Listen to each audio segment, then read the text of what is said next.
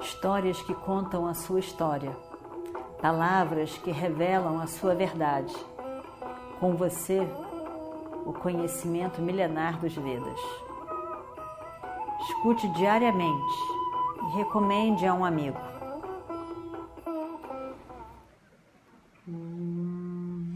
Vakratunda Mahakaya Suryakoti Samaprabha Nirvignam Kurumedeva Sarvakaryeshu Sarvada. Aí então, no, no, estamos aqui ainda no quarto dia, no quarto dia da guerra. Bima e Gatotkacha estavam destruindo tudo e a todos, atacando Bhishma, inclusive. Estavam para tudo que é lado. No meio dessa história toda, Bima desmaiou. Aí é que Gatotkacha, o filho dele, ficou louco e começou, começaram os dois a, a destruição. Bima desmaiou porque Bagadatta acertou no peito dele uma lança, apesar da força do porpanzil, ainda assim aquela lança, quando acertou o peito de Bima, um raio no céu se manifestou. E aí então eles ele se recuperou, continuou lutando e a luta estava terrível. Bhishma então fala com, com eles, com Drona, Duryodhana, que é melhor a gente ir embora. Ainda o sol não começou de fato a se pôr um pouco mais cedo, mas vamos embora. Acho que é melhor. E eles saem do campo de batalha. Os Kauravas então vão todos embora, conforme a decisão do comandante em chefe Bhishma e os Pandavas, então, vendo que os Kauravas saíram do campo de batalha mais cedo do que, o, do que a hora, mas ainda assim, eles sabiam muito bem que os Kauravas estavam com medo de Gatotkacha, porque é a hora no pôr do sol que um Rakshasa fica mais forte, muito mais poderoso, sem duplicar a força dele. Ele já está fazendo o que está fazendo. Imagina depois do pôr do sol, ou perto do pôr do sol, o que, que ele não vai fazer? Então eles sabiam muito bem que essa era a razão deles irem embora. Eles estavam muito felizes, os Pandavas. E tinha sido um bom dia e as coisas tinham progredido bastante. Eles tocam as suas conchas e os, os cornetas e tudo mais e saem do campo de batalha. Gatotkacha foi o herói do dia. Ele já era amado por aqueles tios, grandemente. E o Destira amava Gatotkacha. Tinha um carinho todo especial por ele. E Yudhishthira abraçou aquele sobrinho com tanto amor, com tanto carinho, estava tão feliz. E ele foi o grande herói, todo mundo aplaudiu e estava feliz, e elogiou, e sorriu, e abraçou. Uma coisa, os Kauravas, todo mundo cansado e desanimado, foram para o seu campo. Cada um deitou em exaustão. Depois de todo o processo, preparo, e foram dormir. Nada a comemorar, vamos dormir e descansar para ver o que, que será amanhã. Mas Duryodhana não conseguiu dormir. Duryodhana sentou na sua tenda, segurando a cabeça, ele ficou ali horas segurando a cabeça. Não sabia o que fazer, o que pensar, o que decidir. Ele fica ali. Fica ali e as lágrimas caindo dos seus olhos.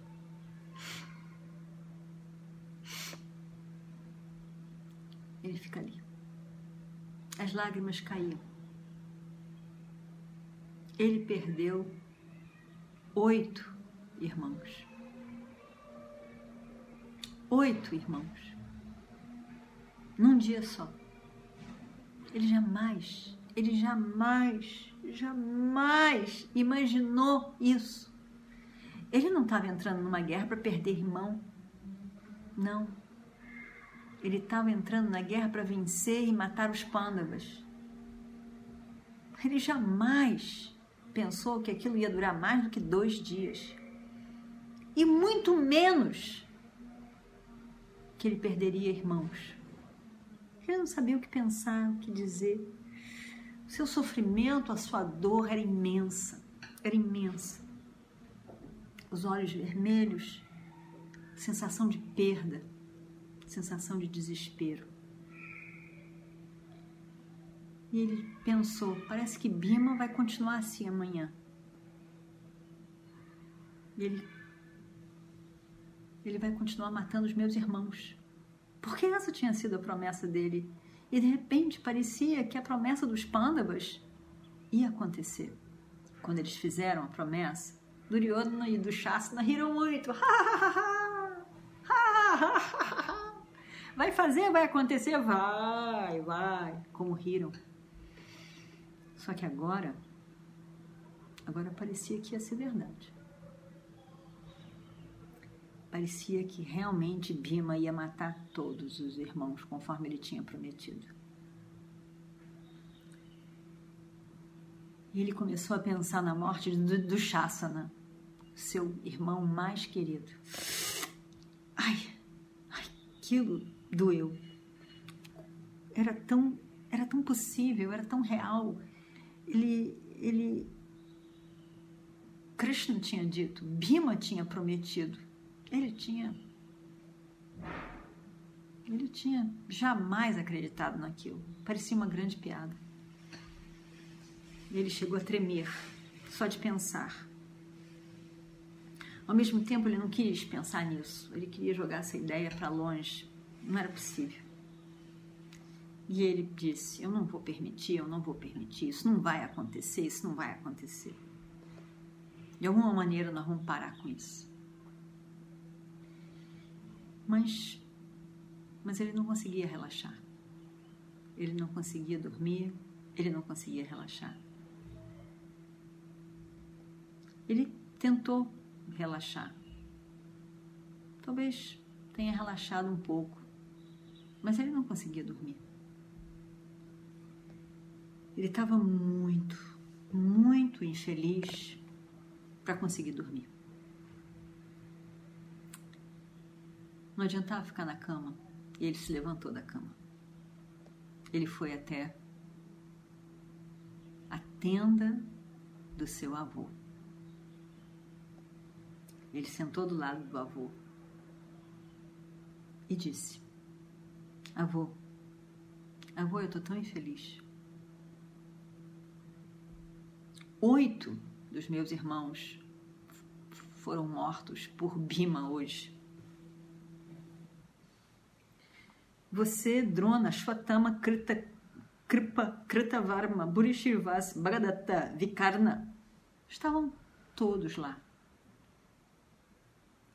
Ainda assim, como, como pôde? Ainda assim, oito irmãos morreram.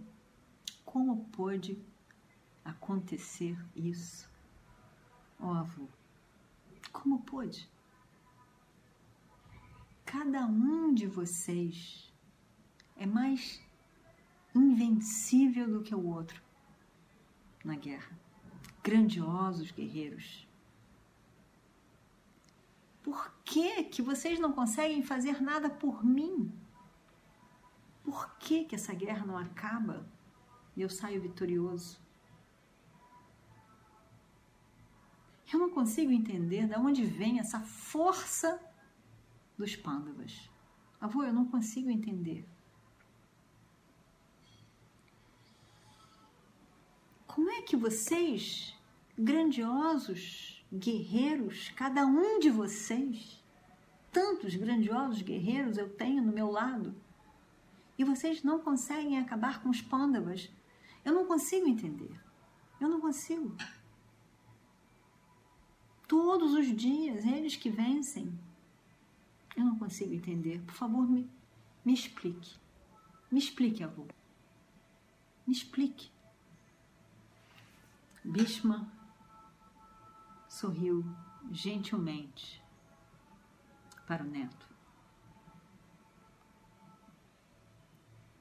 Com carinho.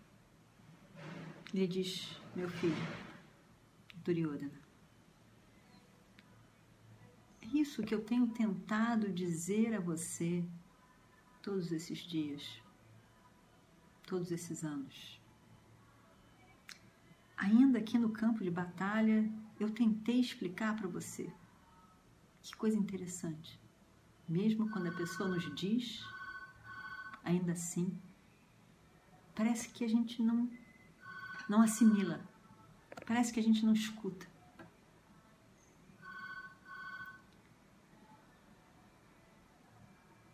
Por isso eu te digo, filho, Faça as pazes com Yudhishthira. Eu já disse isso há tanto tempo. Essa é a única solução. Faça as pazes com Yudhishthira. Divida o reino com ele. Eu estou tentando dizer isso para você há tanto tempo. Proteja a vida dos seus irmãos. Não permita que essa guerra terrível continue. Eu estou tentando dizer isso para você há tanto tempo, filho. Não é possível derrotar os pândavas. Não é possível. Poderosos guerreiros que sejamos, não será possível. Não é possível. Os pândavas têm a proteção de Krishna. Krishna não é qualquer pessoa. Não tem jeito, filho.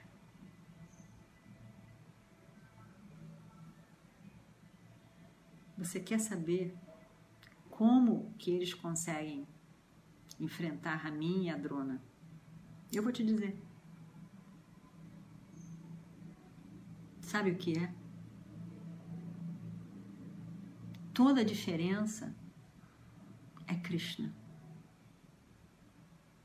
Eles têm Krishna do lado deles, na proteção deles. Krishna, o Dharma. Krishna protege o Dharma. Onde o Dharma está, Krishna está.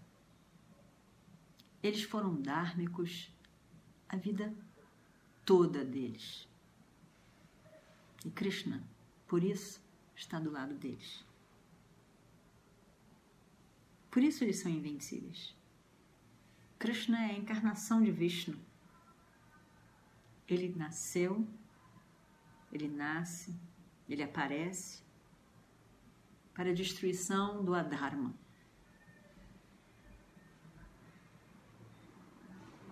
A pessoa mais importante nesse mundo, nesse momento, andando na Terra, é Krishna. E ele tomou para si como sua responsabilidade proteger os pândavas que protegem o Dharma, destruir aqueles que destroem o Dharma, que protegem o Adharma. Essa terra verá sangue de todos espalhado, o sangue dos reis arrogantes, e a terra será purificada. A terra ficará mais leve com a morte desses reis arrogantes. Os Pandavas são invencíveis, Duryodhana. Por favor, entenda isso. Não tenha dúvida sobre isso. Enquanto Krishna está do lado deles, ninguém poderá machucá-los. Pense sobre isso. Considere esse fator. Essa é a razão. Nem eu, nem Duryu, nem Drona poderemos fazer alguma coisa. Nenhum desses grandes heróis do nosso lado. Pare com essa guerra, Duryodhana. Considere isso. A melhor coisa a fazer é parar essa guerra. Para essa guerra, já foram quatro dias de guerra. Pare a guerra. Esses quatro dias já mostraram que vai acontecer até o final. Pare com a guerra. Eu lhe peço. Só você poderá fazer isso. Duryodhana escutou as palavras do avô. Escutou, se levantou, olhando para baixo, saiu da tenda do seu avô e foi para a sua própria tenda. Silenciosamente.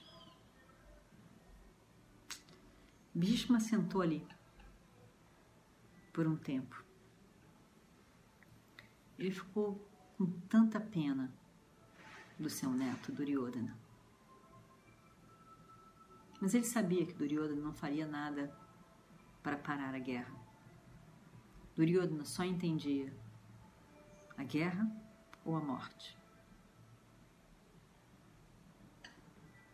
Ele jamais, não ele, seria a última pessoa no mundo a ceder aquilo que ele já havia decidido fazer. Muito menos a guerra tendo começado. Duryodhana tinha muito ciúme da sua reputação, do seu nome, da sua fama. E ele jamais aceitaria a possibilidade de alguém chamá-lo de medroso, de covarde, de fujão. Isso não. Isso Duryodhana não permitiria. Ele tinha muito ciúme do seu nome. Ele iria até a morte,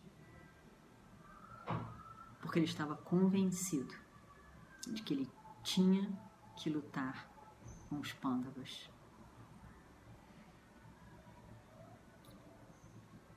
Pensando assim, o velho avô Bhishma não tem o que fazer. Dá um suspiro.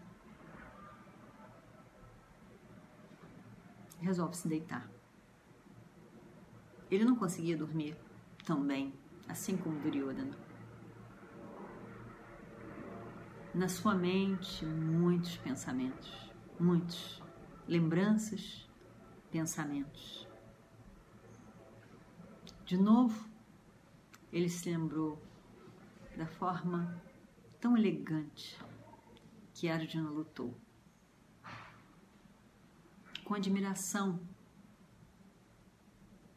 para toda a forma, a capacidade,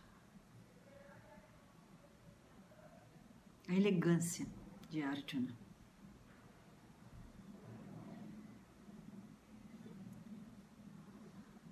Arjuna lutou com ele, mas ele reparou e tudo aquilo encantou o avô.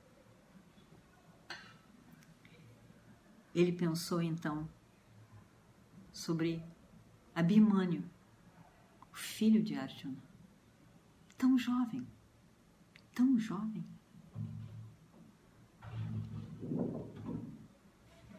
Como ele lutou com a grandeza do pai. Ele sorriu. E então ele se lembrou de Krishna. Krishna, com sua chakra, na sua forma cósmica, ali na frente dele, na frente dele. Ah! Mais uma vez, Krishna ele vê na sua mente, nessa forma cósmica. Que maravilhoso teria sido morrer na mão de Krishna. Que morte maravilhosa. Que sonho. Que bênção. Mas isso não é possível. Imagina morrer na mão de Krishna, moksha, imediatamente. A liberação final. Ah, mas isso não era possível. Mas se fosse, que maravilha! Tudo que eu mais gostaria. Eu já estou cansado dessa vida. E essa morte seria maravilhosa. Ele pensa em sua mãe, sua madrasta, na verdade, Satyabati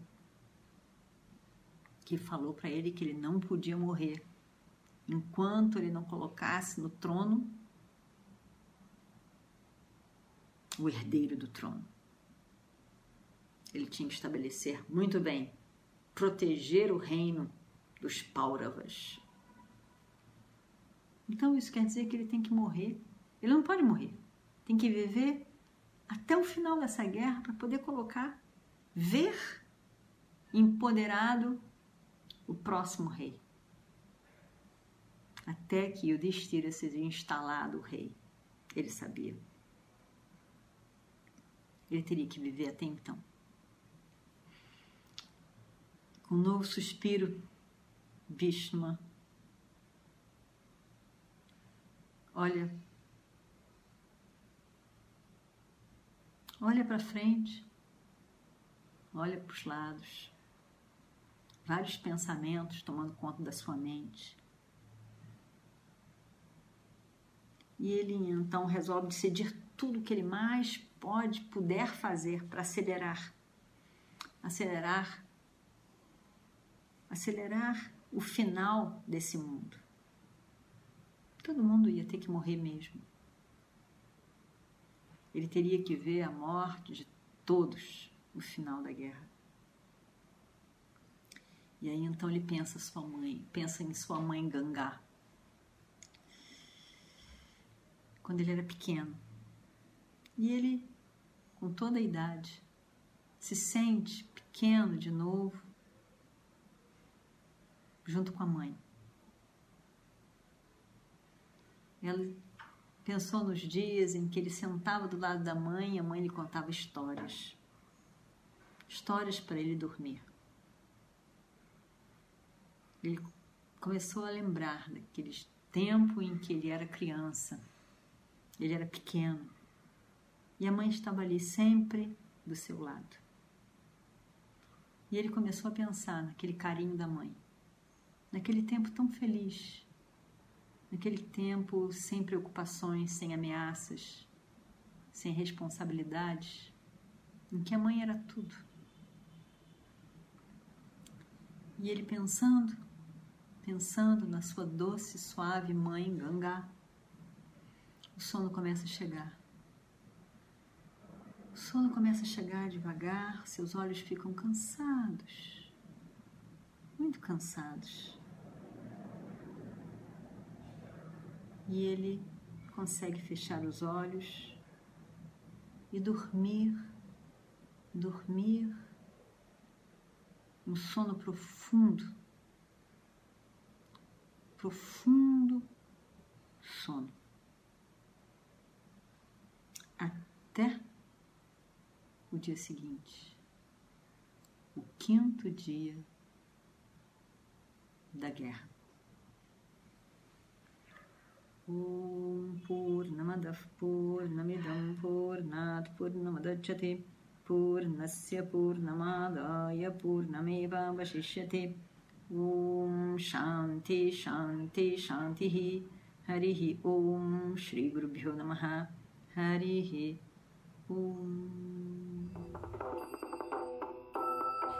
Histórias que contam a sua história, palavras que revelam a sua verdade.